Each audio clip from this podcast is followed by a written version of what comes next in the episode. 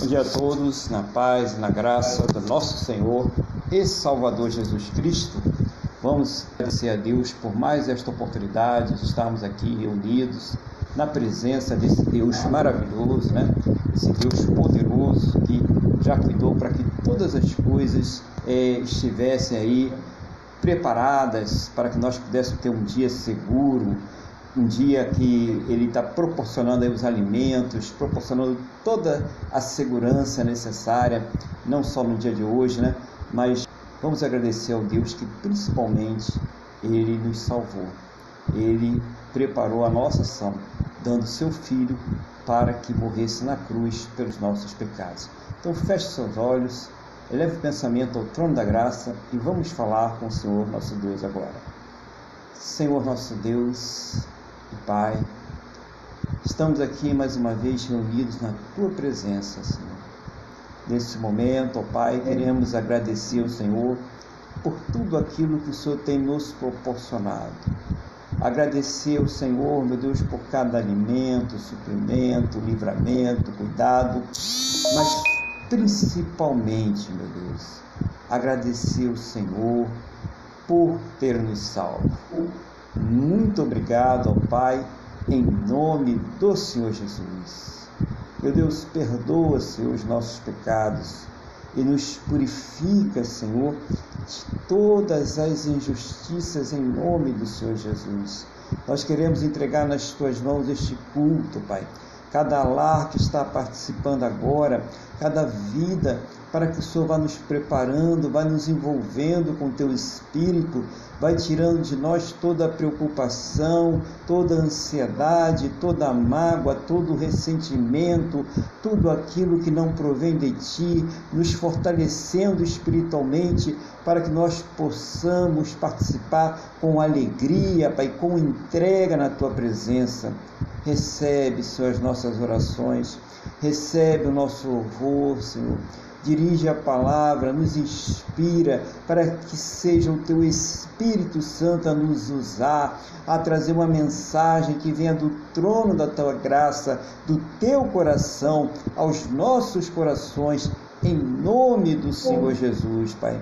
Assim nós entregamos nas tuas mãos este culto, entregamos cada vida que está participando agora para que esteja debaixo da tua santa e gloriosa proteção, para que o Senhor esteja envolvendo a todos nós neste momento, que se forme essa igreja em nome do Senhor Jesus, para louvar, exaltar e engrandecer o teu santo e poderoso nome. É o que nós te pedimos, Pai, no nome do nosso Senhor e Salvador Jesus Cristo. Amém e graças a Ti, nosso Deus e nosso Pai. Amém?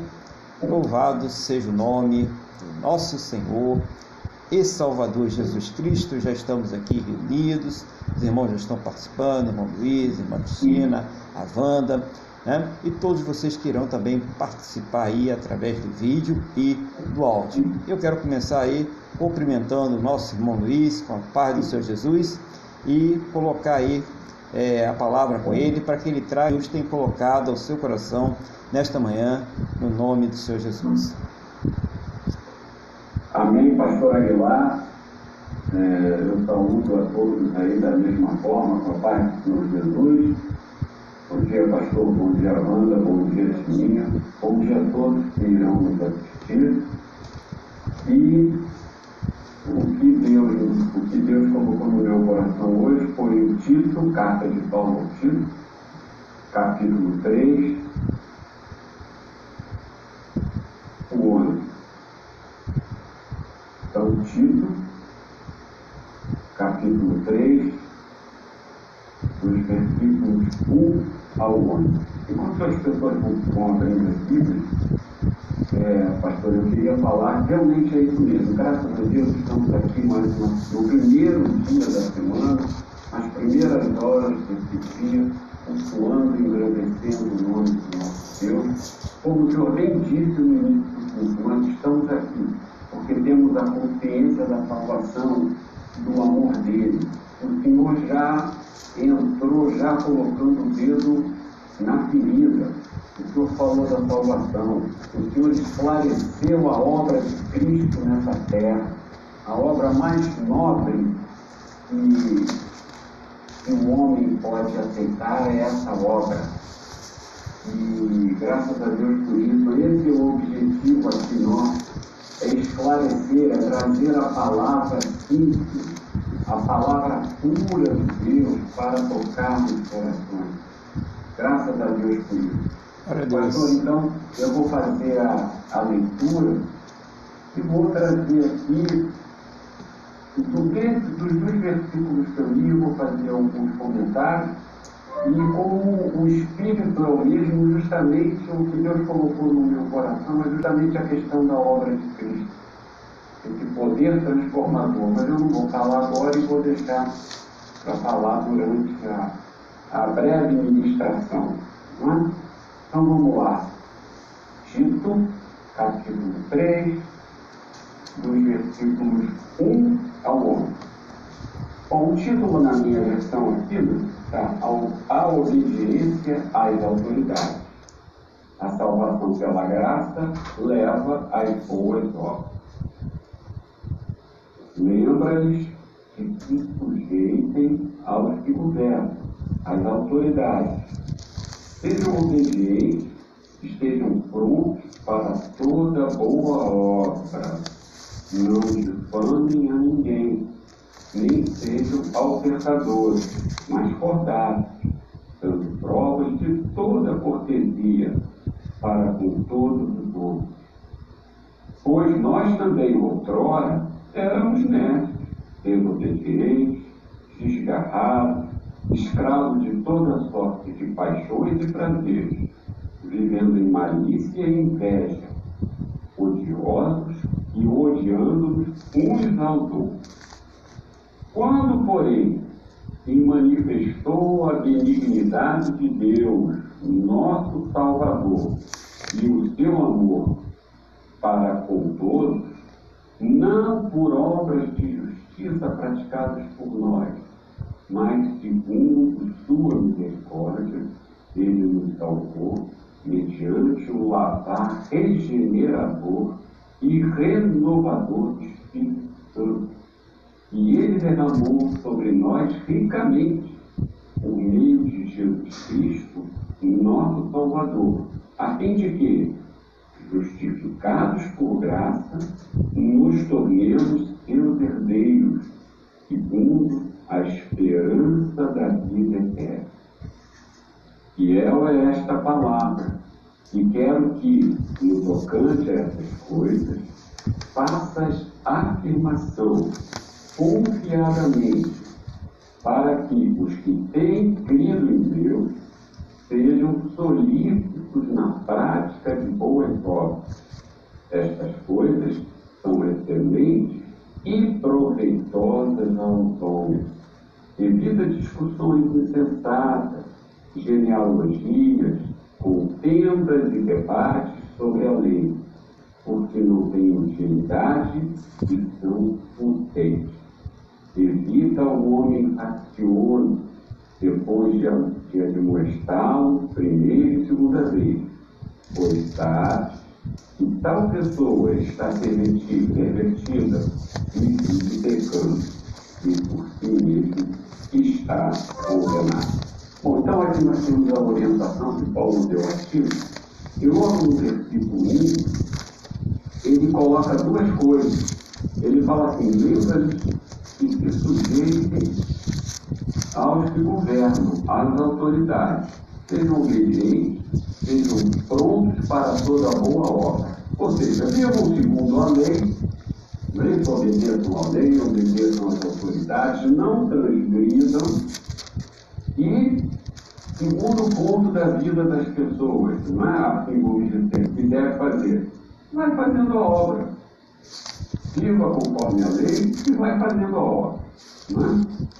E aqui ele faz, ele faz aqui uma oposição. Temos que entender que aqui ele já está falando com crentes.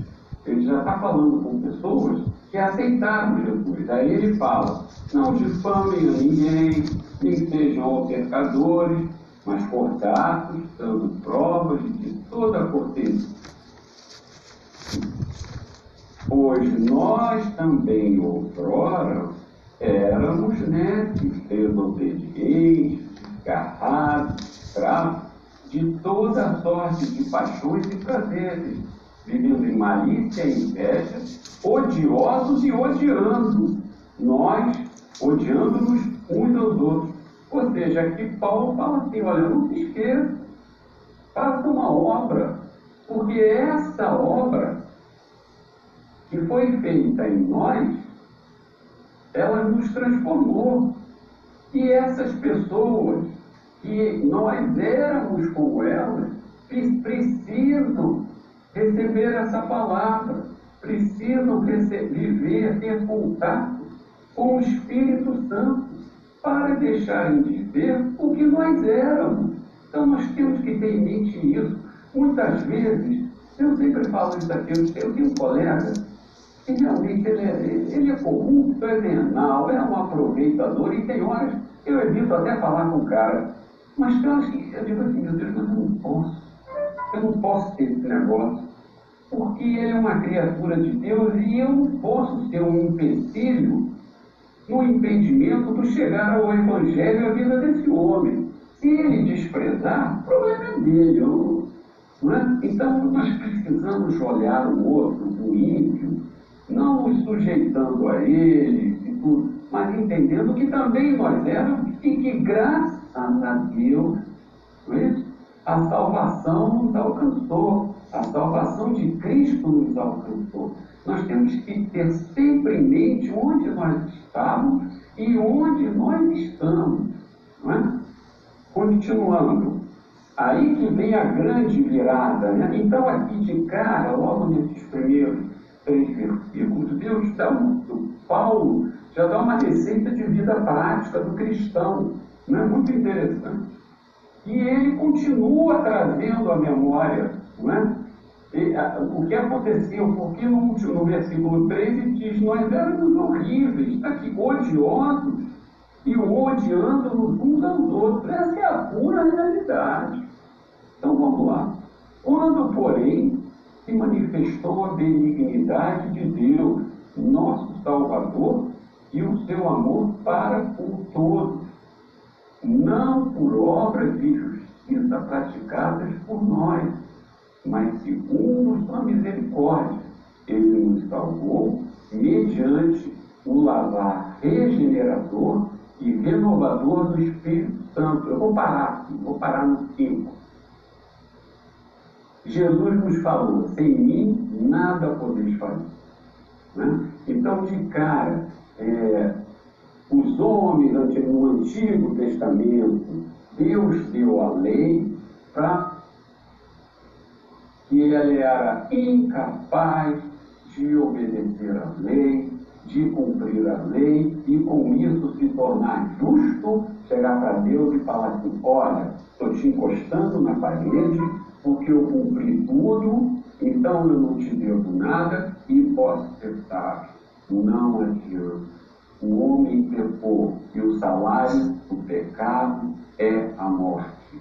A única forma de nós não, não vivermos, vamos dizer assim, a morte eterna é através do sacrifício substitutivo de Jesus Cristo, feito homem que não pecou. Por isso, os nossos pecados foram, puderam ser desviados para ele e serem castigados nele. E com isso Deus nos enxergar justos pela fé. Nós temos que ter, tem que ficar claro para nós. Nós, às vezes, eu me lembro que eu tinha muitas dificuldades de entender isso quando eu fui assim convertido e eu sempre pedi a Deus para Deus me explicar, para eu entender, para eu poder falar com simplicidade. Meu irmão, peça tudo a Deus. E Deus, tudo a Deus no sentido de você pedir para o Evangelho, no sentido dele te esclarecer, e você vai ter tudo esclarecido É lógico que ele não vai chegar e fazer plim, não. Você vai ter que meditar na palavra, você vai ter que ter alguma comunhão com Deus, e Deus vai acrescentando dia a dia. É como se nós subíssemos uma escada, degrau por degrau. Né? Então, aqui ele diz: olha, quando, ou seja, Deus nos transformou, ele nos salvou, é? E tem aqui uma coisa maravilhosa: o lavar regenerador, é? Nós passamos pela regeneração, nós somos regenerados. Lógico, evidentemente, essa regeneração só vai ser completa na eternidade. E ele fala assim, e renovador. Ou seja, ele fala de ânimo, ele fala de uma motivação, ele aqui ele começa a mostrar a esperança. A renovação significa que nós não olhamos a vida, essas coisas, não só para terminar em 80, 90 anos, mas nós passamos a olhar a eternidade, essa renovação, não é? E renovador do Espírito Santo, porque o Espírito Santo nos convence do pecado, justiça e do juízo. Então, é esse Espírito, né? é essa a palavra de Deus, é esse Espírito que nos transforma. Essa transformação é a regeneração. A transformação do nosso comportamento vem da regeneração do Espírito. Aí ele fala no versículo 6, esse Espírito que ele derramou sobre nós e vem, ó, ricamente, não foi pouco. Deus não faz pouco. Ou eu não me lembro qual é o salmo, mas acho que, acho que é o salmo, salmo 23. O meu cálice transporta. É? Então, é, esse derramar do Espírito, nós temos que estar cheios do Espírito Santo. Eu vou fazer uma analogia, tenho professores é, que foram meus professores e que sou amigo, amigo, sou amigo deles até hoje.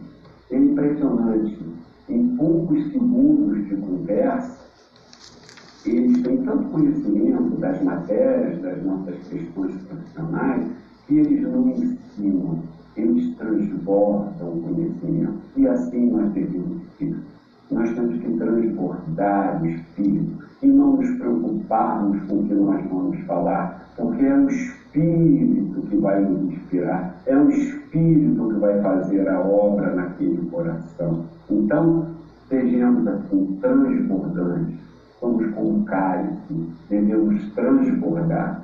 Aí vem aqui, ó, continuando no versículo 7, a fim de que, justificados por graça, nos tornemos, nos tornemos seus herdeiros, seguindo a esperança da vida eterna. Ou seja, Deus nos fez seus filhos.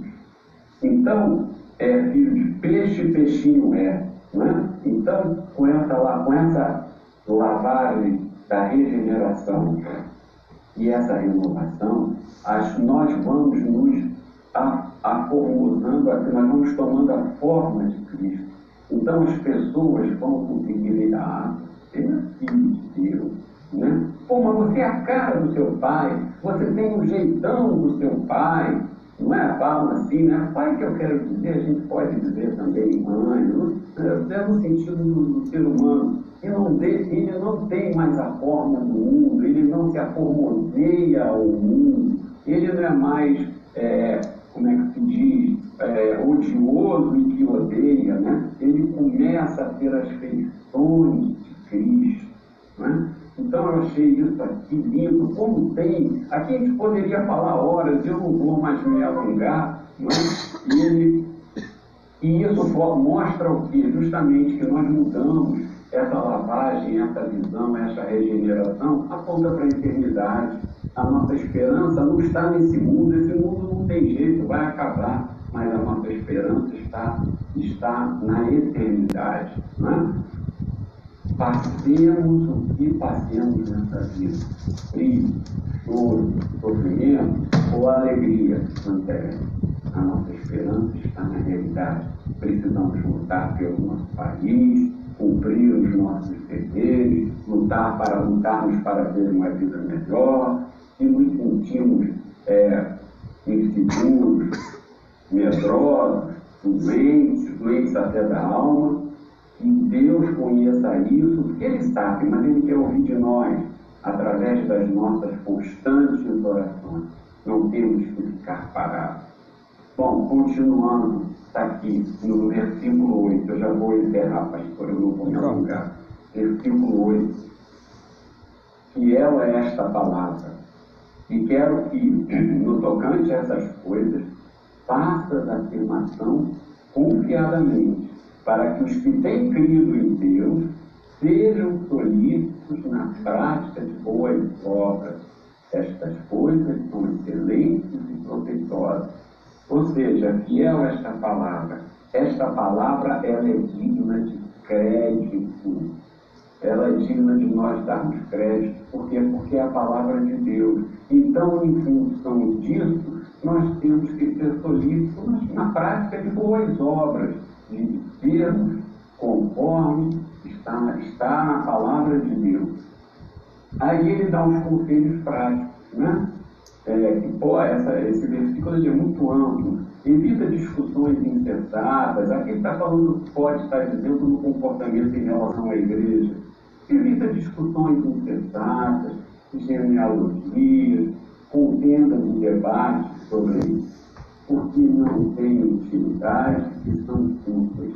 Ou seja, viva conforme seu entendimento, peça a Deus para esclarecer a você, enche a paciência de Deus, que Deus vai, você vai naturalmente de tanto mergulhar na palavra, você vai mergulhar no Espírito e vai se revelar na nossa vida aquele profissional tem profissionais, o profissional sapateiro, o profissional pintor de carro, qualquer pessoa, até mesmo um camelô, ele, ele põe o olho na pessoa e pela forma conforme a pessoa está falando, ele sabe se aquela pessoa está interessada ou não em comprar aquilo, aquele produto que ele está lá comercializando. Não é isso? Então, é, como é que se diz, essa experiência com Deus, esse dia a dia é, com Deus é muito importante. É, a gente é, é, é devemos evitar essas contendas. Deus vai nos esclarecendo. É, não adianta, não tem um que saiba. Você pode até estudar, conhecer mais, estar tá na frente, estar mais pode, mas se você quiser, você pode chegar lá, mas evitar essas disputas, discussões insensatas, não vai levar nada. E no 10 de 11, evita o homem faccioso, né? o cara que cria divisões, né? Depois de amostrá-lo primeira e segunda vez, pois sabeis que tal pessoa está pervertida e vive pecando e si mesma está condenada. Ou seja, a pessoa que é facciosa não adianta. Ela recusou a Deus. Então não adianta. Ela vai sempre ser facciosa, como falou Paulo aqui, com mais ela. Não adianta. Evita. Fala uma vez, duas, alerta. Toma cuidado. Evita. É isso que eu tinha falado, desculpe a demora aí. E eu passo para a palavra para as suas considerações. Muito obrigado, pastor, pela oportunidade. Bem, a paz, irmãos, aí, o tempo né, não é o problema, né? Nós temos tempo, graças a Deus. E o importante é o conteúdo da mensagem, né? A mensagem que é objetiva, que traz conhecimento da salvação, da obra completa, como o irmão trouxe aí, mostrando a, a, a questão das receitas da vida prática. E logo no começo o irmão falou que a gente olhar para o outro com um olhar de empatia, né? Com aquela pessoa que a gente era no passado e aquela pessoa que ainda não se converteu é, também está passando pelo mesmo processo. Ela não conhece Deus, ela não conhece Jesus, ela vive da forma que o mundão ensinou para ela que deve viver, da forma que diz que é correto, né? Negócio é levar vantagem em tudo, né? Tem que aproveitar tudo, né? tem que ser esperto, né? Esperto da maneira desse mundo. E nós éramos assim, né? Nós tínhamos aí também é, uma visão distorcida das coisas, até que um dia é, aprove a Deus que alguém chegasse e trouxesse a mensagem da salvação. Tão importante isso aí que o irmão trouxe, né? essa questão dessa empatia do cristão, de não, não se colocar no lugar de fazer as mesmas coisas, né? mas de entender a fraqueza daquele, porque ele passou pelas mesmas fraquezas. Então, muito bom quando a gente for olhar aquela pessoa que está relutante, né? está no pecado, a gente não, não ser juiz, né? mas fazer que nem a, o Senhor Jesus fez, né? É, estender a mão e dar a palavra da salvação, né? orar por aquela pessoa, às vezes é um processo que não vai ser rápido, né? Vai ser um processo que vai demandar alguns dias, né? Meses, talvez até anos, né? Mas a gente precisa ter essa paciência. É, falou sobre o lavar da regeneração, né? Mostrou muito bem essa parte, que é uma coisa que vai acontecendo durante toda a vida do crente. Dizer, nós somos regenerados automaticamente quando é, recebemos o Senhor Jesus. Ou seja, nós somos restaurados com Deus, a nossa comunhão com Deus ela é restaurada. Mas existe o processo, né? É, que é durante toda a nossa existência, que só vai completar quando a gente passar para a eternidade, que é a regeneração, a santificação, e esse processo ele continua. O irmão tocou muito bem nessa parte aí também. E falou do derramamento do Espírito, fazendo aquela analogia interessante com os seus professores, né? É, sobre a questão deles derramarem o conhecimento, né? deles estarem transbordando de conhecimento. E que quando nós formos falar né, sobre Jesus para as pessoas, pregar o Evangelho, né, não fosse uma forma técnica, burocrática, né, é, cheio de teologias e coisas complicadas, uma linguagem que as pessoas não conseguem entender mas falar pelo Espírito, né? transbordar o Espírito, deixar o Espírito falar. É muito interessante isso também, né? porque às vezes a pessoa complica tanto, né? coloca tantas coisas que a pessoa fala: o que, essa pessoa está falando? Não está entendendo nada, né? E a pessoa realmente não entende. Por quê? Principalmente, a principal razão é porque não foi falado pelo Espírito, né? mas foi falado ali pelo intelecto, até coisas inteligentes, talvez até coisas bonitas, né? interessantes, mas que não tiveram poder de tocar naquela pessoa porque não estavam ali é, com o espírito, o espírito não estava transbordante ali. Né? Bom, também falou sobre a esperança é, da vida eterna, né? É, que faz uma transformação desse novo nascimento, que nós começamos a nos assemelhar com o nosso Pai, né? com o Senhor Jesus. E aí o irmão também fez outra analogia interessante, que é a respeito do Pai e da mãe, quando a pessoa olha para aquela criança e fala, olha, mas ele é a cara do pai, né? Ele é a cara da mãe, ou então até, olha, como ele já está que nem o pai dele, né? Já faz isso que nem o pai, já, já tem o mesmo jeito e tal. E o cristão também, quando ele tem um novo nascimento, as pessoas veem Cristo em nós. Isso é importante, né? Pela nova maneira de agir, pela nova maneira de falar, né? pela nova maneira de reagir. Então as pessoas começam a ver Cristo dentro de nós. Então isso é importante também. A cara do Pai, né? É, é, o Espírito Santo, ele transbordando também na nossa vida cotidiana. Então isso é uma coisa é, muito importante. Também falou que nós devemos estar aí é, ligados né, aos interesses que nós temos comuns aqui na Terra, né, devemos lutar por essas coisas, mas o nosso interesse é, principal, nossa esperança principal ela não está aqui nas coisas terrenas, ela está na nossa salvação. Isso tem que ser uma meta constante para a gente não se perder. Né?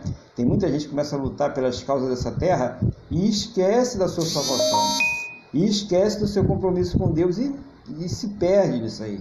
Eu tenho que ter cuidado, né, gente? Então a gente tem que estar sempre ligado com Deus, até mesmo quando estivermos lutando aí pelas coisas lícitas dessa terra mas não deixar de estar ligados aí com Deus. Muito boa colocação também, né? muito objetivo para a nossa vida. Né? E falou também sobre a credibilidade da palavra de Deus, porque é a palavra de, do próprio Deus, né? Então ela tem uma credibilidade. É, foi Ele que deu essa palavra para nós e encerrou falando sobre os conselhos práticos. É interessante essa parte da das discussões, né? essas discussões que não levam a lugar nenhum, é quem era filho de quem, e onde é que foi, se foi antes, se foi depois, quando começa, é, se vai guardar o sábado, se não vai guardar o sábado, se vai comer carne, se não vai comer carne. E é, a gente sabe que tem essas discussões aí no nosso meio, né? E não leva a lugar nenhum, pelo contrário, até enfraquece aquela pessoa que não sabe de nada, e aí o que, que eu faço, né? Um diz que é para fazer, o outro diz que é para não fazer, e ele fala: olha, essas discussões são discussões que não levam a lugar nenhum, e na verdade são discussões que causam prejuízo. Às vezes eu vejo determinados comentários né, nas redes sociais, é, determinados é, textos, né, que não enriquece nada a obra de Deus. É denigre, irmão que denigre irmão, igreja que denigre igreja. E isso, e o que, que isso soma para a obra de Deus, né? Para tornar essas coisas públicas, causar escândalos àqueles que não conhecem ainda ao Senhor Jesus. Então é muito importante esse zelo, meu irmão Luiz, o irmão colocou aí, com os irmãos, né? esse zelo principalmente com aquela pessoa que é nova convertida, que ainda está naquele primeiro amor, querendo absorver o conhecimento, né? E de repente ela toma dentro da igreja um balde de água fria, ela começa a ver divisões, facções, e ela não consegue ver aquele amor inicial que tanto falaram para ela. Quando ela começa a estar infiltrando ali na igreja, crescendo ali na igreja, ela começa a ver que as coisas não eram daquele jeito, né? Se ela se firmar com Jesus, ela vai em frente. Caso contrário, né, os próprios irmãos ali foram uma pedra de tropeço na vida da pessoa. Então é importante aí a gente também ter esse cuidado e é muito bom essa palavra. É uma palavra que fala muito sobre a regeneração, né, o novo homem, e isso sempre deve estar constante na vida de todo cristão. Que o Senhor Jesus continue aí usando o irmão né, para trazer sempre essas mensagens objetivas, né, espirituais, que é importante, né, as mensagens que transbordem do Espírito e que venha tratar dos nossos corações, que nós precisamos destas mensagens. Amém, irmão Luiz?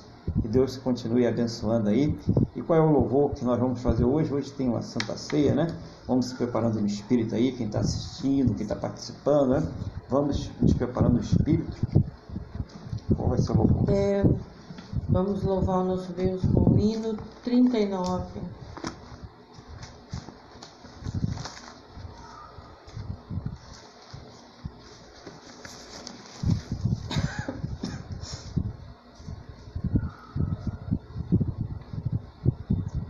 Bendito seja o Cordeiro que na cruz por nós padeceu.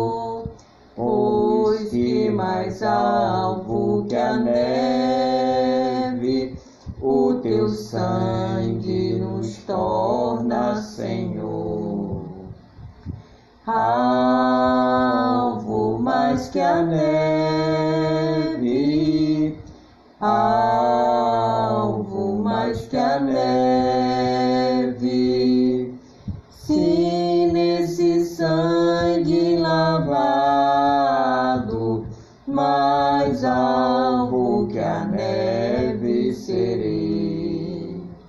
Se nós a ti confessarmos e seguirmos na tua luz, tu não somente perdoas, purificas também, ó Jesus.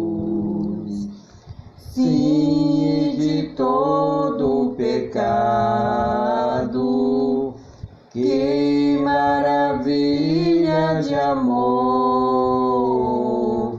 pois que mais algo que a neve, o teu sangue nos torna, Senhor. Algo mais que a neve,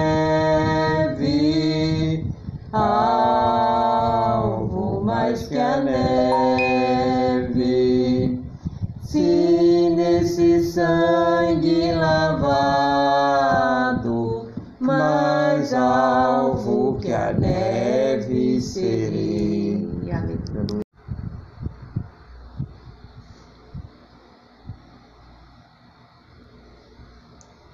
Louvado seja o nome do Senhor Jesus. Dando continuidade então ao culto, eu quero convidar os irmãos agora a abrirem as suas Bíblias na primeira epístola aos Coríntios, capítulo de número 11, a partir do versículo de número 17.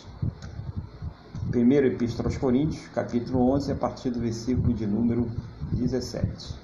Enquanto isso, eu vou orar a Deus pedindo que nos dê sabedoria. Senhor nosso Deus e Pai, estamos aqui mais uma vez na Tua presença para ouvir a Tua palavra. Não seja para o desejo do meu coração, a minha vontade, mas o Teu Espírito Santo a dirigir, a ensinar, a fazer lembrar e abrir os nossos entendimentos para que nós possamos compreender a Tua palavra em nome do Senhor Jesus. Amém? E graças a Ti, nosso Deus e nosso Pai. Amém? Louvado seja o nome do Senhor Jesus, né, irmãos?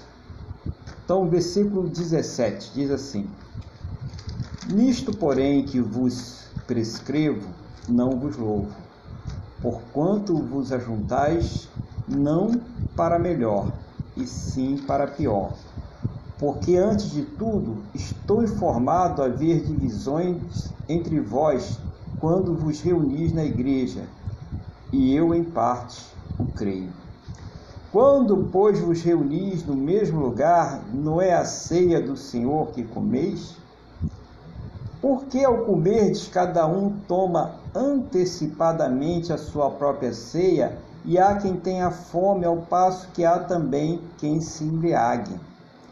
Não tendes, porventura, casas onde comer e beber? Ou menosprezais a igreja de Deus e envergonhais os que nada têm? Que vos direi? Louvar-vos-ei? Nisto certamente não vos louvo. Porque eu recebi do Senhor o que também vos entreguei. Que o Senhor Jesus, na noite que foi traído, tomou o pão e, tendo dado graças, o partiu e disse: Isto é o meu corpo, que é dado por vós. Fazei isto em memória de mim. Por semelhante modo, depois de haver ceado, tomou também o cálice, dizendo: Este é o cálice. Este cálice é a nova aliança no meu sangue. Fazei isto todas as vezes que o beberdes em memória de mim. Porque todas as vezes que comerdes este pão e beberdes o cálice, anunciais a morte do Senhor até que ele venha. Por isso, aquele que comer o pão ou beber o cálice do Senhor indignamente será réu do corpo e do sangue do Senhor. Examine-se, pois, o homem a si mesmo, e assim coma do pão e beba do cálice. Pois quem come e bebe sem discernir o corpo, come e bebe juízo para si mesmo. Eis a razão porque há entre vós muitos fracos e doentes, e não há poucos que dormem. Porque se nos julgássemos a nós mesmos, não seríamos julgados. Mas quando julgados, somos disciplinados pelo Senhor, para não sermos condenados com o mundo. Assim, pois, irmãos meus, quando vos reunis para comer, esperais uns pelos outros. Se alguém tem fome, come em casa, a fim de não vos reunirdes para juízo. Quanto às demais coisas, eu as ordenarei quando for ter convosco. A gente vê que durante a, a, a ceia ali, o Paulo estava é, dando uma repreenda, né? Estava passando uma disciplina ali na igreja porque estavam acontecendo coisas que não deveriam acontecer na ceia do Senhor. Na primeira parte, né, nos versículos 17 e 18, ele fala lá no 18: Porque antes de tudo estou informado haver divisões entre vós quando vos reunis na igreja, e eu em parte eu creio. Né? Porque estava, né? a gente vê mesmo na carta de Coríntios que Paulo ele fala, tinha uns que diziam que eram de Apolo, né? Outros diziam que eram de Paulo, outros diziam que eram de Silas, né? E tinha até o povo que dizia, não, eu não sou nem de Paulo, nem de Silas, de ninguém, eu sou de Jesus, né? E todo mundo ali fazendo facções, né? Todo mundo ali, esse que, é, que diz que é Jesus era o rebelde, não queria obedecer a ninguém, né? E estava todo mundo ali é, na carne, na verdade, né? Porque, na verdade, é, Paulo, como o próprio Paulo explicou, um, um, planta, né? o outro vai lá e colhe, né? tal. Mas quem dá o crescimento, como já foi falado aqui, né, uma vez passou agora há pouco, é o Espírito. Tem que transbordar do Espírito. Né? Quem dá o crescimento para a igreja é o Espírito. Então imagine, Paulo está ministrando ali uma Santa Ceia, mas ele já está o que? Repreendendo, né? ele está passando informações como ministrar a Santa Ceia, mas ele já está repreendendo esse tipo de comportamento. Então você às vezes está na ceia do Senhor e tem pessoas ali divididas, né? Eu que sou de fulano, eu sou de ciclano, eu sou da igreja tal e tal, e esse esse tipo de comportamento, esse tipo de pensamento de divisão, né? De, de contenda, de discórdia é, dentro da igreja, ele não é aceitável ao Senhor. Então é uma maneira que a pessoa não deve se portar, principalmente num momento né, tão importante, tão solene, né, tão espiritual como é a ceia do Senhor, ok? Então é importante a gente ver isso aí. Aí no versículo 19, ele fala assim: Porque até mesmo importa que haja partidos entre vós, para que também os aprovados se tornem conhecidos em vosso meio. Então o que, que acontece? Ele está mostrando que tinha muitas pessoas que estavam ali no meio, e, e nós sabemos que isso tem até hoje, né? No meio da igreja, que diz que é crente, que canta louvores junto conosco, que diz Jesus eu te amo, é até o fim e tal, mas que na verdade não estão aprovadas. Na verdade elas não se converteram ainda. Pode ser que venham se converter, se Deus quiser, né? mas até agora elas não se converteram. Então Paulo está advertindo sobre essa questão, que quando você vê esse comportamento que não é um comportamento espiritual, que é um comportamento carnal, um comportamento ligado aos interesses naturais da pessoa, que são colocados sobre os interesses das coisas de Deus, aí você pode ter uma identificação que aquela pessoa possivelmente, nós não podemos julgar, né? Mas possivelmente aquela pessoa ainda não se converteu. Né? E ela pode ser ali a razão de discórdia, orar por ela, né? E evitar ali as contendas, né? Procurar amenizar aquela situação. Aí o Paulo ele continua, né? E ele vai falar sobre a questão do comer. Quando, pois, versículo 20, vos reunis no mesmo lugar, não é a ceia do Senhor que comeis? Porque ao comerdes, cada um toma antecipadamente a sua própria ceia e há quem tenha fome, ao passo que há também quem se embriague. Não tendes porventura casas onde comer e beber, ou menosprezais a igreja de Deus e envergonhais os que nada têm? Que vos direi? Louvar-vos nisto certamente não os louvo. Então, Paulo, é, quando ele fala isso aqui, talvez a pessoa fique meio confusa. O negócio de comer, né? a pessoa está matando a fome lá com aquele pedacinho de pão da, da Santa Ceia, né? ou o suco de uva, ou mesmo vinho, para as igrejas que fazem com vinho. Será que é isso? Não, Paulo não está falando sobre isso. Naquele tempo havia o, o, o costume nas igrejas, quando se reunia, lembra? Se reuniam nas casas um dos outros, né? E tinham partido pão e tal, né?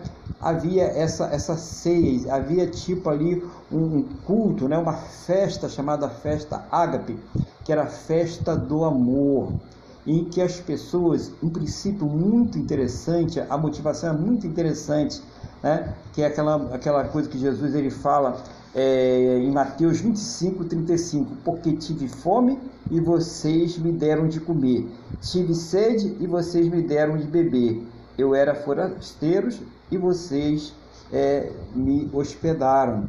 Então use esse princípio de Mateus 25, 35 para que as pessoas que não tinham condições de se alimentar, de comer, aqueles irmãos que eram mais pobres, quando se reunisse com a igreja, aqueles irmãos que eram mais abastados, que tinham melhores condições, eles compartilhavam ali a ceia, os alimentos, né? E isso acontecia inclusive no dia da ceia do Senhor, da Santa Ceia. Então era feito isso. E no princípio foi muito legal, o pessoal chamava ali os obreiros, chamava até na casa dos irmãos, chamava as pessoas mais pobres realmente para que pudessem participar. Só que depois começou a ficar uma coisa é meia política. Então, para a gente ver, se vocês quiserem ver depois, Atos 2, 42, fala assim: e perseveravam na doutrina dos apóstolos e na comunhão, no partir do pão e nas orações. Né? Então, aqui está falando dessa é, festa do amor, desse culto do amor. E 2, 44, 46, todos que criam estavam juntos e tinham tudo em comum, vendiam as suas propriedades e bens, distribuindo o produto entre todos, à medida que alguém tinha necessidade. Diariamente perseveravam unânimes no templo, partiam o pão de casa em casa e tomavam as suas refeições com alegria e singeleza de coração. Quer dizer, é uma prática bem, é, que era bem executada, né? era, era, era comum na igreja primitiva. Só que isso aí, com o tempo, começou a se desvirtuar. A política ela começou a entrar na igreja e começaram a ver o que?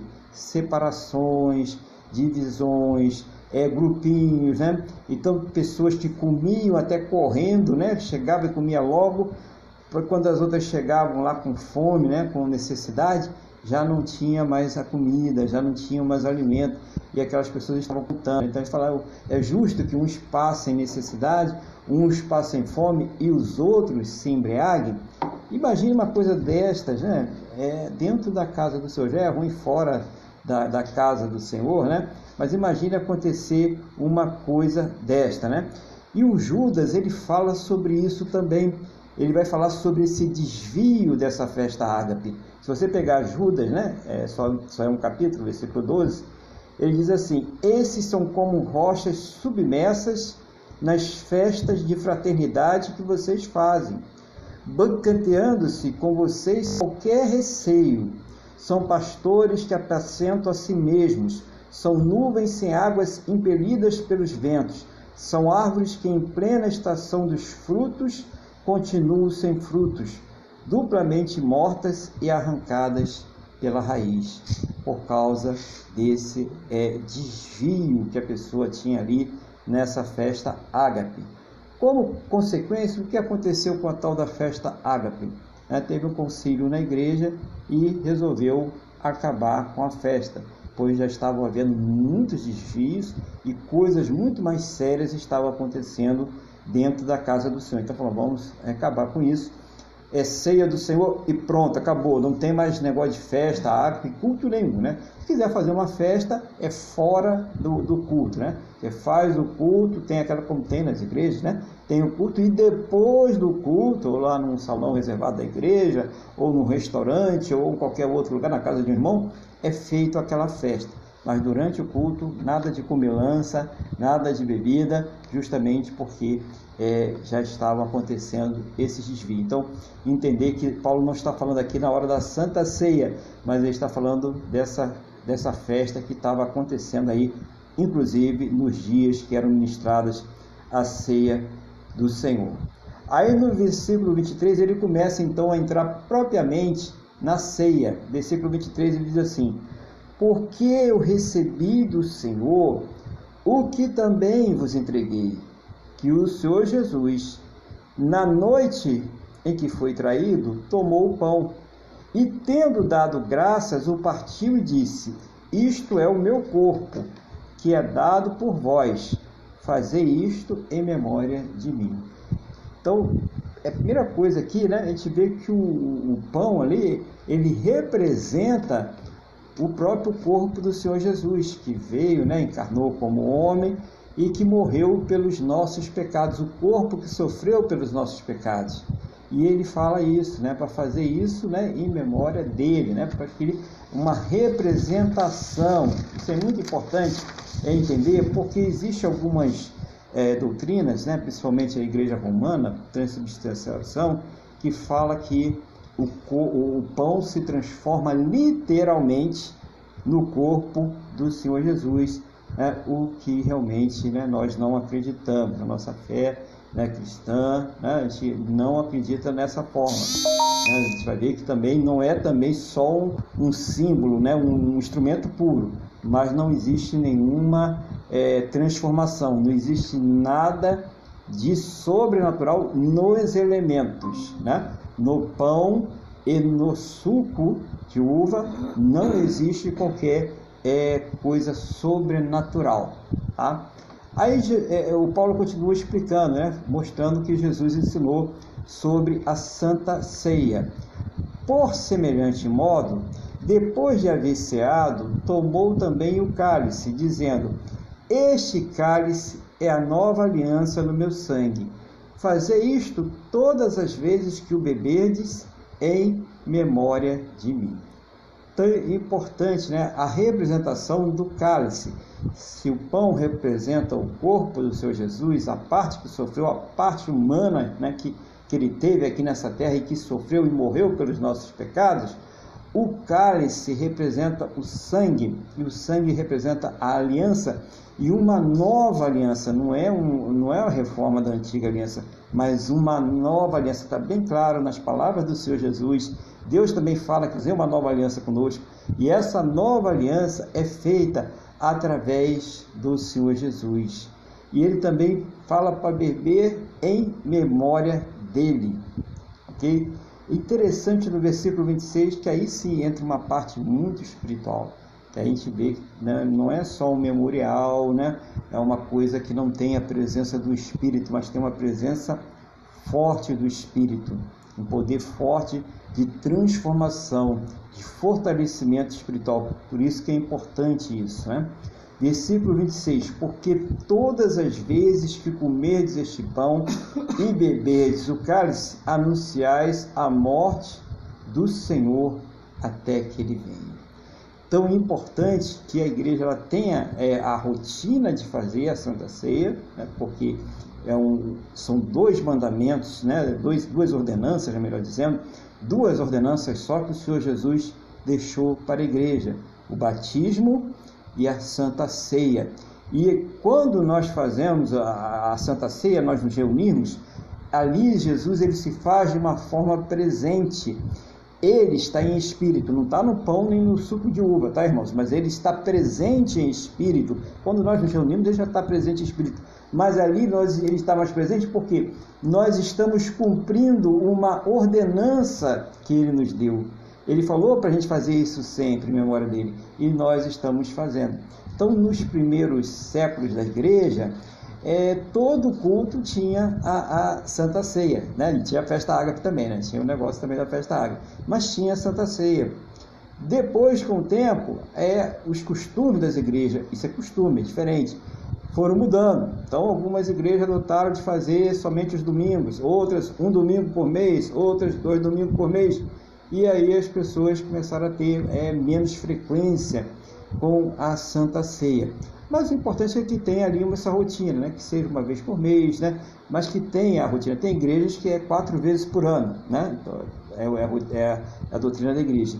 Mas o importante é que a Santa Ceia ela marca uma obediência ao Senhor Jesus. E é importante a gente entender sobre essa questão da obediência, porque ela traz bênção, né? Agora, no versículo 27, ele fala uma coisa séria, né? O nosso irmão Paulo, pelo Espírito Santo. Por isso, aquele que comer o pão ou beber o cálice do Senhor indignamente será réu do corpo e do sangue do Senhor. Ou então, é, eu vou participar da Santa Ceia, mas eu estou com muita raiva de uma pessoa, a pessoa me fez ódio, né? eu estou ali guardando aquela mágoa, aquele ressentimento. Será que eu posso participar da Santa Ceia? Né? Ou então eu vou participar da Santa Ceia e estou pensando, quando sair dela, já ir fazer alguma coisa que eu sei que Deus não aprova. Será que eu posso participar da Santa Ceia? Ou a pessoa sabe que tem alguma coisa na vida dela que não está correta com Deus e ela está na hora de participar da Santa Ceia. Né? Esse é o momento que nós vamos participar daqui a pouco, né? Da Santa Ceia. Será que eu posso participar da Santa Ceia? Né? O que, que Paulo fala sobre isso? O que, que diz a palavra de Deus sobre isso? E está aqui a resposta, né? no versículo 28 mesmo, diz assim: Examine-se, pois, o homem a si mesmo, e assim coma do pão e beba do cálice. Não é assim do jeito que ele estava, né? É depois dele se examinar, depois dele achar aquelas coisas que estão na vida dele e que não agradam a Deus, isso é importante, né? Esse é o momento de reverência, nós vamos ter esse momento, né? De reverência, de entrega, de busca. E aí a pessoa fala: Não, Senhor, eu vou consertar isso agora, eu não quero mais isso na minha vida. É esse examinar.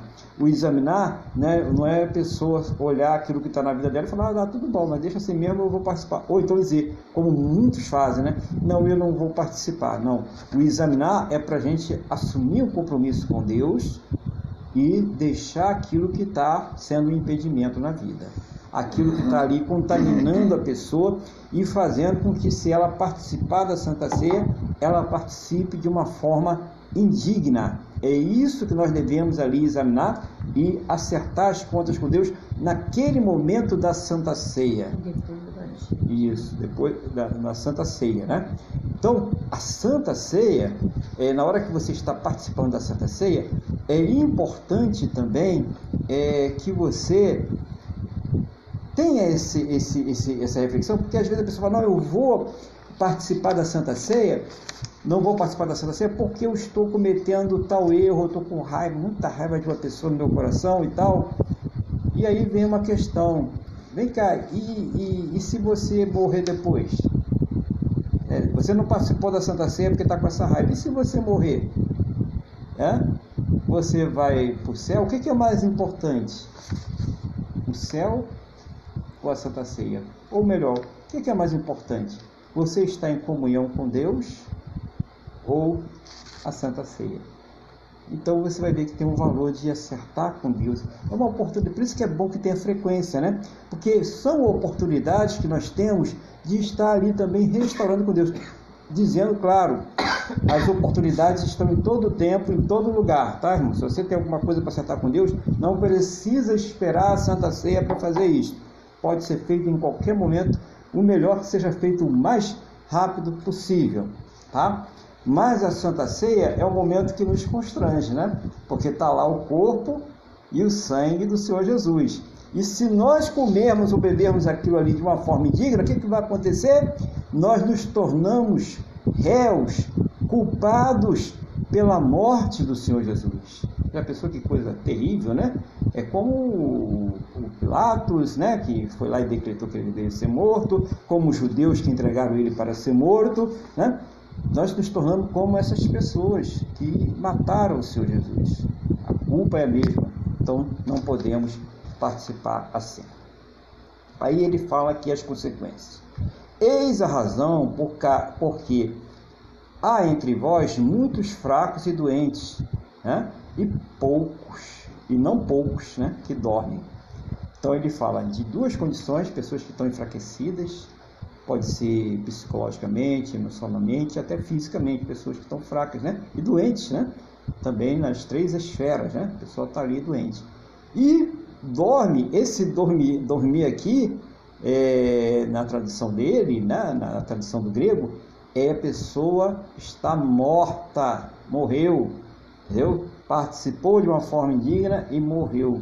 Aí você me pergunta, ele morreu e, e, e desceu, né? É, ou subiu, né? Neste caso, subiu, entendeu? Porque foi disciplinado por Deus por amor e para evitar que houvesse um dano maior, que era perder a sua salvação, Deus foi, ó, levou, entendeu? Levou, né? perdeu o direito de servir a Deus aqui nessa terra, né? Graças a Deus foi salvo. Então, e os que estão doentes e os que estão enfraquecidos estão sendo disciplinados para consertar. Deus está dando um tempinho. Né? Eu estou falando nessa situação, tá? Tem muita gente que está doente aí, problema físico e problema da nossa natureza humana que a gente fica doente mesmo. Estou falando nesta situação aqui. E aí a pessoa ela precisa realmente participar com seriedade e de uma forma digna. Eu vou participar então, antes de participar, tem o momento da reflexão e aquele momento que nós assumimos compromissos com Deus, que consertamos, que falamos com Deus em nome do Senhor Jesus. Tá? E ele diz mais assim: porque se nos julgássemos a nós mesmos, não seríamos né, julgados. É claro, né? você vai julgar você mesmo, né? Não é o pessoal que tem por aí, nunca se julga, ele só julga os outros. Né? Não pode, né? Mas quando julgados, somos disciplinados pelo Senhor para não sermos condenados com o mundo. Viu por que, que a pessoa não perdeu a salvação? Deus ele disciplinou para que ela não fosse receber a mesma condenação que aqueles que não creram no Senhor Jesus irão receber. A condenação é porque não creram no Senhor Jesus. É por isso que eles vão receber essa condenação. É isso que a gente precisa entender. Tá? Assim, pois, irmãos meus, quando vos reunis para comer, esperais uns pelos outros. Está falando daquela festa água. Claro que na Santa Ceia a gente tem que ter uma ordem também. Primeiro todo mundo participa ali do pão, né? depois todo mundo participa do cálice. Se alguém tem fome, come em casa, a fim de não vos reunirdes para juízo. Quanto às demais coisas, eu as ordenarei quando for quando for ter convosco. Então, o importante de tudo isso é entendermos o sentido da Santa Ceia. É, não foi à toa que o Senhor Jesus ele deixou ela para nós, para que nós entendêssemos o sentido da sua vida, o seu corpo, o pão, é, que foi sacrificado por nós, que morreu naquela cruz por nós, e o sentido do cálice, né, do suco de uva ou vinho, de acordo com o uso de cada igreja que é o sangue da nova aliança, o sangue que nos purifica dos nossos pecados, que restaura a nossa comunhão com Deus. É importante a gente entender isso para que nós possamos participar é, de uma forma digna. O poder que tem nessa Santa Ceia é, está na obediência, está na entrega que nós fazemos a Deus e não dos elementos, tá? Os elementos simbolizam a obediência. Então nós precisamos é, é, separar bem as coisas, né? O que é a graça, né? O que é a obediência a Deus. Então, quando nós é, cremos, nós temos fé, nós recebemos a graça, nós recebemos a salvação de Deus que é pela graça. Então não adianta você fazer nada para ser salvo, você não vai conseguir. Você só é salvo pela fé, pela graça, mediante na fé no Senhor Jesus como nosso Senhor e Salvador. Não existe outra forma de você ser salvo. Mas a bênção de Deus, e isso é importante a gente entender, ela vem pela obediência. Então, muitas vezes a pessoa acha que quer viver uma vida de qualquer forma diante de Deus, aí ainda diz que é pela graça, né? O bocão fala é pela graça, e está com tudo né, desorganizado na sua vida, e ela não consegue entender por que, meu Deus, o que está acontecendo, mas não é pela graça, me ensinaram que é assim, tem gente que ensina mesmo, né? E aí ele fala assim: a salvação é pela graça, mas a bênção de Deus, ela sempre esteve é, relacionada com a obediência. Lembra que quando Deus ele repreende o rei Saul através do profeta Samuel, ele diz obedecer é melhor do que sacrificar. Então é importante a gente entender isso que é obedecer. Não adianta você fazer campanhas, dar voltas não sei aonde, subir não sei aonde, e ser uma pessoa que não obedece a Deus, que não obedece à palavra de Deus. Então é muito comum as pessoas falarem por aí, o senso comum, as pessoas que não conhecem o Senhor Jesus, não estamos aqui criticando, mas dizendo o que acontece. Elas falam assim: ah, quem perdoa é Deus, né? Perdoa não. Mas se a palavra de Deus diz que para que nós sejamos perdoados, é necessário que nós saibamos perdoar, nós temos que perdoar, não está dizendo que eu tenho que sentir no meu coração que eu devo pedir perdão, não. Está ordenando para mim, para você, para todos nós que cremos, que devemos perdoar. É importante, irmãos, a gente entender isso. É a palavra que está dizendo para nós. Então, amar ao próximo, ter empatia por aquela pessoa, isso está dentro da palavra de Deus e muitas vezes a pessoa ela não perdoa, né? ela não tem empatia, ela julga ah, porque a pessoa fez isso, aquilo outro, e ela esquece o que ela fazia no passado dela. Ela, ela entrou para a igreja, ela virou anjo e apagou o passado dela. Deus apagou os nossos pecados, mas nós sabemos que aquela pessoa que está no mundão, às vezes a gente fazia coisas até piores do que ela. Então nós temos que ter essa empatia espiritual com esta pessoa, né? E esse momento da Santa Ceia é um momento de reflexão sobre essas coisas. É, é o momento da gente ver a vida prática, né? não é só a gente ver a, a, a vida modelo, né? aquilo que nós achamos que nós somos, mas aquilo que realmente nós somos. E em cima dessa vida prática, fazer uma reflexão com Deus, tá, irmão? Não é reflexão, você falar, não, isso é você e Deus, né? aquela oração, é até oração silenciosa nesse momento, em que cada um eleva o seu pensamento ao trono da graça e, e vai falar com Deus sobre estas coisas, vai acertar estas coisas. Então, é, cada essa palavra né, que Deus lhe tenha falado ao seu coração, nós vamos passar agora a, a Santa Ceia do Senhor.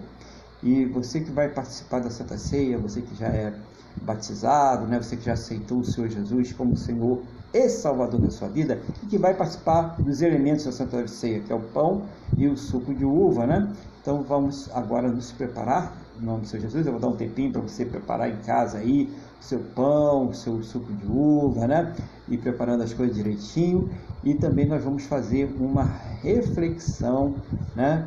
É, vai ser um momento que você vai orar a Deus. Eu vou dar um tempo, uma oração silenciosa primeiro, né? depois eu vou iniciar uma oração. Mas antes eu vou dar um tempinho para que todos possam aí refletir e colocar diante de Deus a vida e ver aquilo que precisa acertar direitinho. Né? Ter esse momento de reflexão e depois eu farei uma oração, dando continuidade à oração, e assim nós iremos participar da Santa Ceia do Senhor. Glória a Deus. Então, enquanto a gente vai nos preparando aqui, eu vou pedir a Wanda para fazer o hino 301. Eu vou começar a preparar os elementos. E ela vai fazendo o louvor 301. Abra aí na, na sua harpa cristã o hino 301 para louvar ao nosso Deus.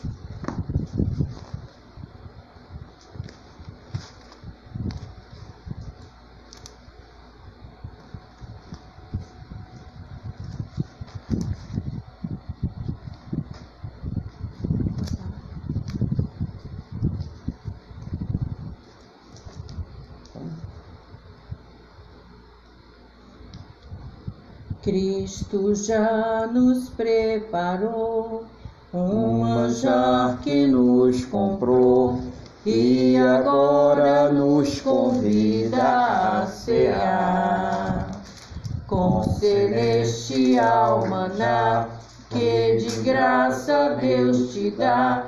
Vem faminto a tua alma saciar. Vencerá o Mestre chama, vencerá. Mesmo hoje tu te podes saciar. Poucos pães multiplicou, água em vinho transformou. Vem faminto a Jesus, vencerá. Eis discípulos a voltar sem os peixes apanhar. Mas Jesus os manda outra vez partir. Ao tornar a praia, então, vem no fogo peixe pão. E Jesus que os convida a ceia vir. Venceia, o mestre chama, venceia. Mesmo hoje tu te podes saciar. Poucos pães multiplicou, água em vinho transformou. Bem faminto a Jesus vencerá.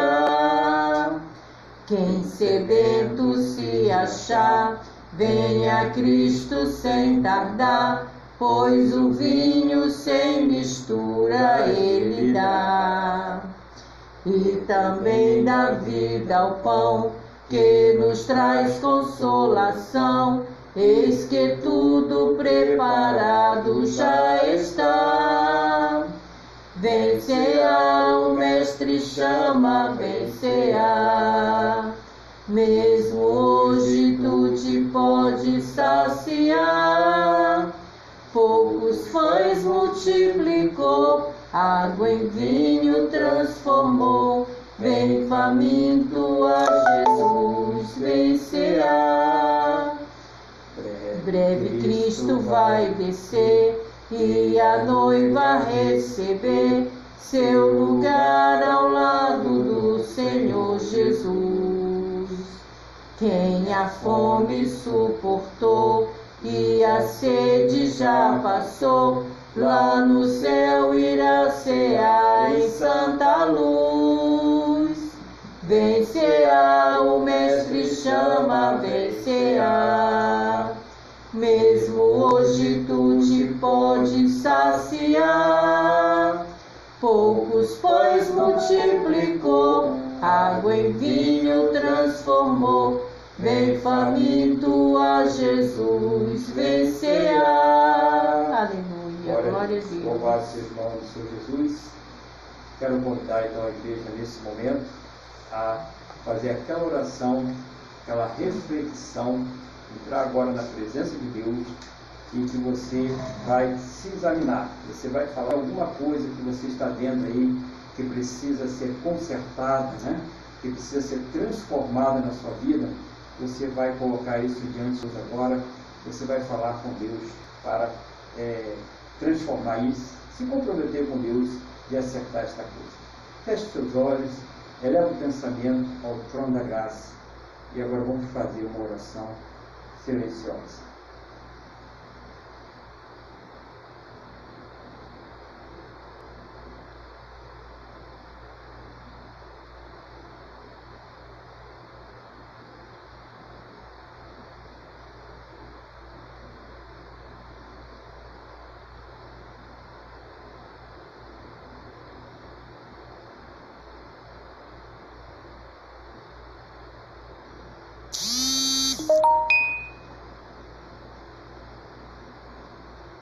Nosso Deus Pai, eu quero colocar diante do Senhor cada uma destas filhas que estão orando comigo este dia. O Senhor está vendo que cada coração está falando com o Senhor. O Senhor está vendo, meu Deus, qual é a dificuldade, a luta, o problema que esta pessoa está querendo superar. Por isso eu te peço, meu Deus, que todos esses que vão participar da Santa Ceia participem, Pai, dignamente.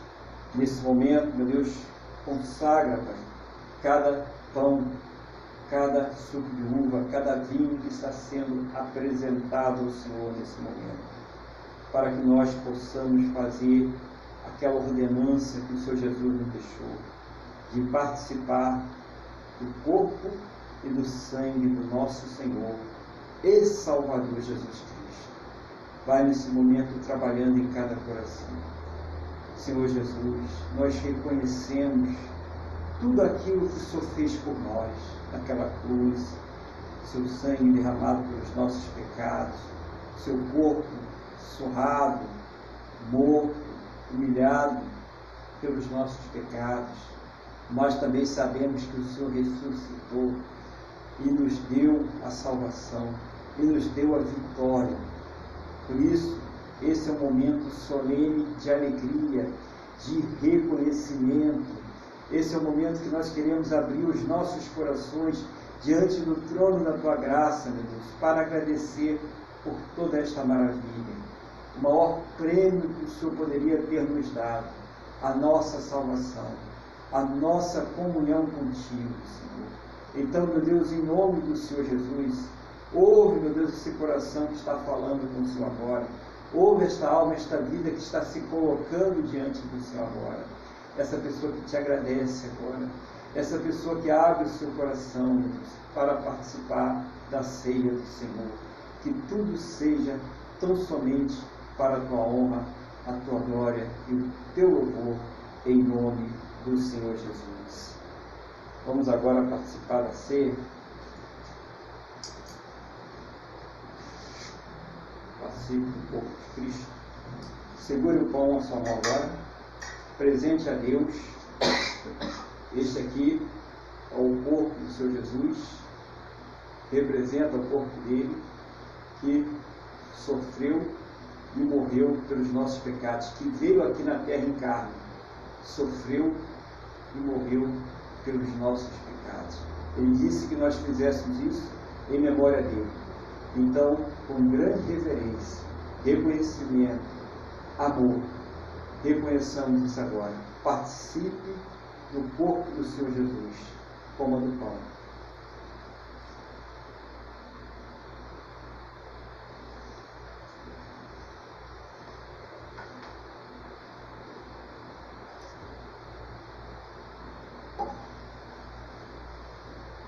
Vamos, cálice, sangue do Senhor Jesus.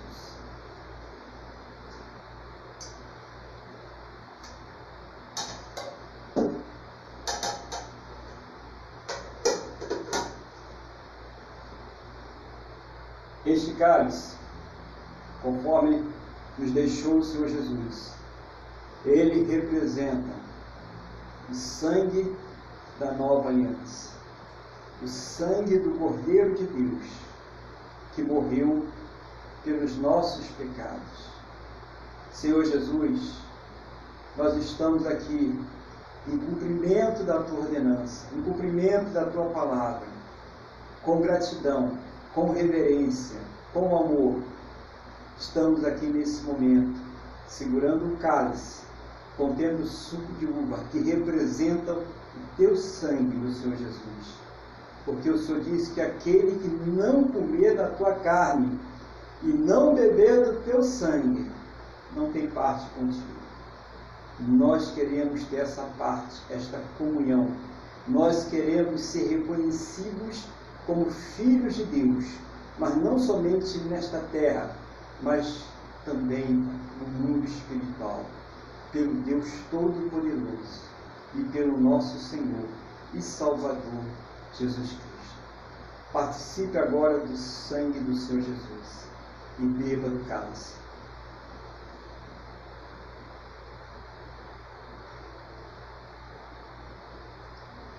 Louvado seja o nome do Senhor Jesus.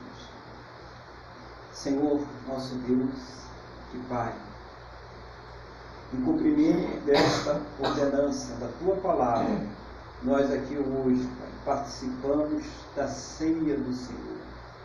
Glorificado e exaltado seja o Teu santo e poderoso nome. Eu oro também nesse momento por todos aqueles que irão participar através do vídeo ou através do áudio, para que o Senhor também nos abençoe, para que eles possam fazer o autoexame, para que eles possam se consertar contigo e participar de uma forma digna. Aqueles que são batizados, aqueles que já aceitaram o Senhor Jesus como Senhor e Salvador de suas vidas. Muito obrigado, Deus. Muito obrigado, Senhor Jesus, por esta obra maravilhosa que somente o Senhor poderia ter feito. E é a única forma de nós sermos salvos.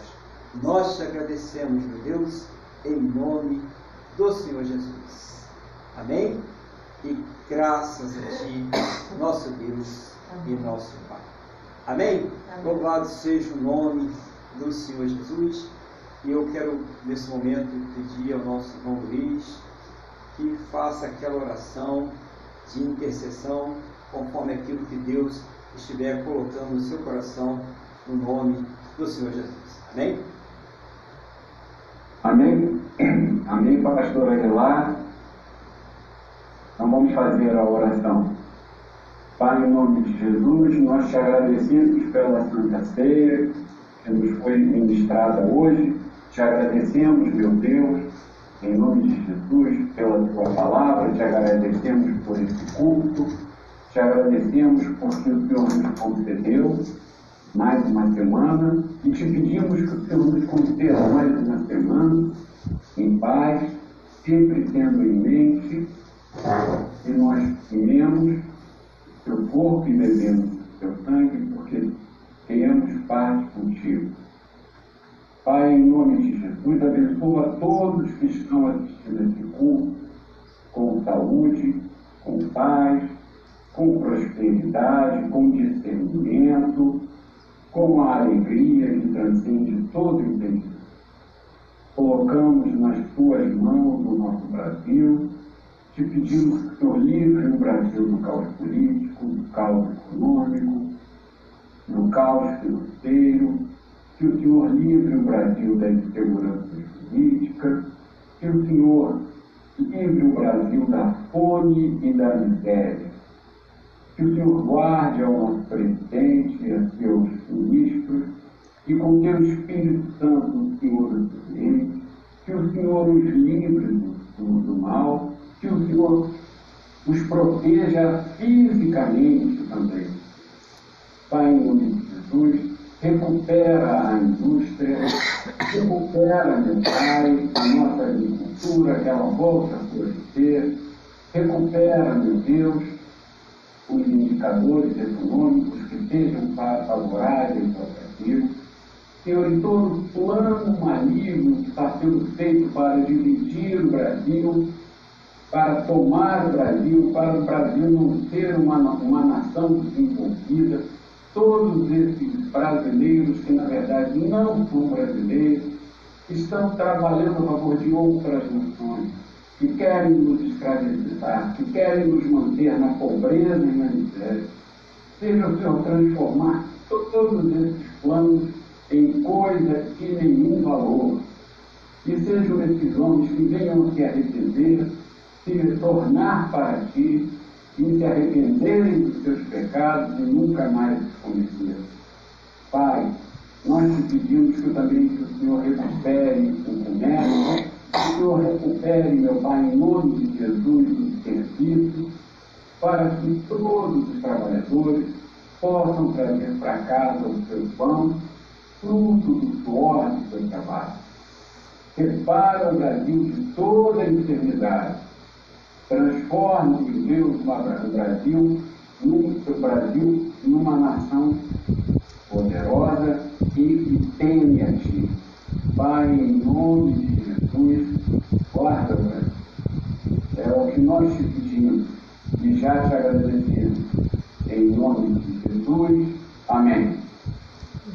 Glória a Deus. Louvado seja o nome do Senhor Jesus. E lembrando aos irmãos que estamos aqui todos os domingos a partir das 8h30 é, da manhã. Né? Vocês estão convidados a participar conosco. Nós deixamos aí o link sempre lá nos vídeos do YouTube também é, no nosso podcast. Então pode solicitar aí o, o, o, link se não tiver lá, mas normalmente nós já deixamos lá para você possa participar. Vamos falar com Deus? Vamos agradecer a Ele por mais esta oportunidade de nós estarmos na Sua presença e por participar também da ceia do Senhor. Feche seus olhos, eleva o pensamento ao trono da graça. Vamos falar com Deus. Senhor, muito obrigado por mais esta oportunidade de te louvarmos, adorarmos, de engrandecer o teu santo e poderoso nome. Obrigado por tudo aquilo que o Senhor tem nos proporcionado nesse dia, Pai. Obrigado, Pai Santo querido, por termos participado da ceia do Senhor. Eu quero nesse momento colocar diante de Ti a semana de cada um dos Teus filhos que estão orando agora comigo pedindo ao Senhor que os abençoe, abençoe as suas casas, as suas famílias, seja o Senhor suprir, ó Deus, as suas necessidades. O Senhor conhece a necessidade de cada um, a luta, o problema, a dificuldade. Por isso eu te peço, meu Deus, seja o Senhor cuidando de todos, em nome do Senhor Jesus, Pai, abençoando poderosamente, que eles possam ter um final de domingo também muito abençoado na tua presença, em nome do Senhor Jesus. Cuida, meu Deus, de todas as coisas. Concordo com a oração do teu filho, com tudo aquilo que ele colocou diante do trono da tua graça e também coloco a oração de todos os teus filhos aí, para que seja o Senhor trazendo uma resposta a cada um, segundo a tua boa, perfeita e agradável vontade, segundo os teus planos e os teus projetos sempre perfeitos, meu Deus, para a vida de cada um de nós, em nome do Senhor Jesus. Assim, meu Deus, abençoa o teu povo, abençoa a tua igreja. É o que eu te peço, na mesma fé e concordância com todos que estão orando comigo, no nome do nosso Senhor e Salvador Jesus Cristo. Amém? E graças a ti, nosso Deus e nosso Pai. Amém? Louvado seja o nome do Senhor Jesus. Que Deus abençoe aí o caminho de todos nesse dia, a volta de todos aí aos seus destinos, né? Vocês que vão aí aos seus destinos, estejam debaixo da bênção de Deus, em nome do Senhor Jesus. Levanta a mão para cá, vamos receber a bênção em nome do Senhor Jesus. Que o amor de Deus, que a paz e a graça do nosso Senhor e Salvador Jesus Cristo, e que a comunhão do Espírito Santo de Deus esteja sobre todos. E a igreja diz: Amém. Glórias ao Senhor Jesus. Que Deus abençoe a todos e vão na paz do nosso Senhor e Salvador Jesus Cristo. Amém.